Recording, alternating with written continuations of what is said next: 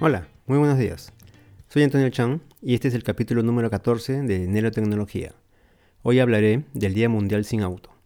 ¿Cuándo se celebra? ¿Cuándo comenzó? Y más. Comencemos. Día Mundial sin Auto. El 22 de septiembre se celebra el Día Mundial sin Auto, una fecha que busca motivar una conciencia mucho más ecológica en los ciudadanos del mundo. Tener un auto facilita la vida, pero una ciudad con demasiados autos aumenta su huella de carbono. Esta fecha se trata de una iniciativa que a través de diferentes actividades se invita a los ciudadanos a dejar el automóvil por un día y tomar conciencia del daño al medio ambiente por su uso a gran escala. ¿Cuándo comenzó? Fue en la década de los 90 cuando comenzó a organizarse jornadas de concientización.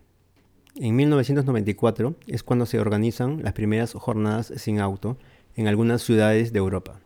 Y en 1997, Gran Bretaña es el primer país en aplicarlo como campaña nacional.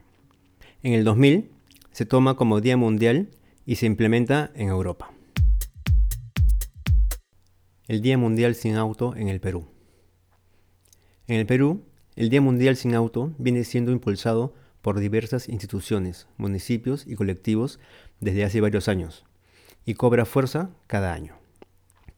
Asimismo, la Municipalidad de Lima y de otras ciudades del país organizan bicicleteadas o caminatas ese día. Pero se requiere una mayor difusión y una mayor conciencia sobre el uso del auto y su impacto en nuestra calidad de vida. Transporte alternativo. En estos tiempos de pandemia que estamos viviendo, muchas personas se están movilizando en bicicleta.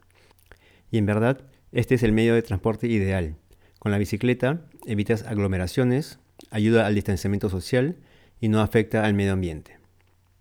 Recomendaciones para el uso seguro de una bicicleta. Usa ropa cómoda y que te permita buena movilidad. Trata de usar ciclovías. Si no las hay en tu ruta, trata de usar calles o avenidas poco transitadas.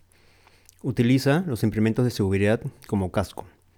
También sería bueno que utilices un chaleco reflectivo para que los conductores de autos te puedan ver fácilmente. Verifica siempre el buen estado de tu bicicleta, llantas, cadena, luces, freno, etc. No utilices audífonos mientras manejas bicicleta. Transporte eléctrico.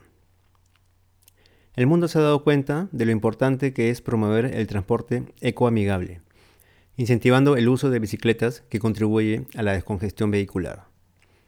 También hay en sus versiones eléctricas.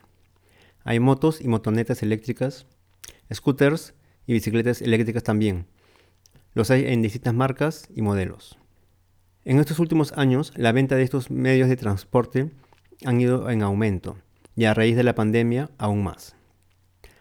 Aún así, el Perú está atrasado en comparación con otros países aún no hay estaciones o surtidores de energía para los vehículos eléctricos o electrolineras. No te olvides, este 22 de septiembre, únete al Día Mundial sin Auto y deja huella, pero que no sea de carbono. Eso es todo por hoy.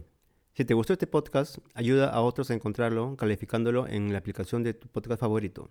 Todas las semanas publico un capítulo nuevo en mi podcast, donde hablo de tecnología y temas de interés. Si quieres ayudar a que este canal crezca, puedes ayudarme vía Patreon. Entra a la URL patreon.com slash Antonio Chan.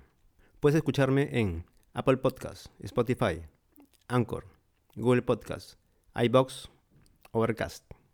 Visita mi blog, nelotecnología.blogspot.com. También me pueden encontrar en Twitter como arroba nelotecnología. Nos vemos en el próximo capítulo. No te olvides de suscribirte para que no te pierdas ni un capítulo de este canal. Soy Antonio Chan y gracias por escuchar Nanotecnología. Chao.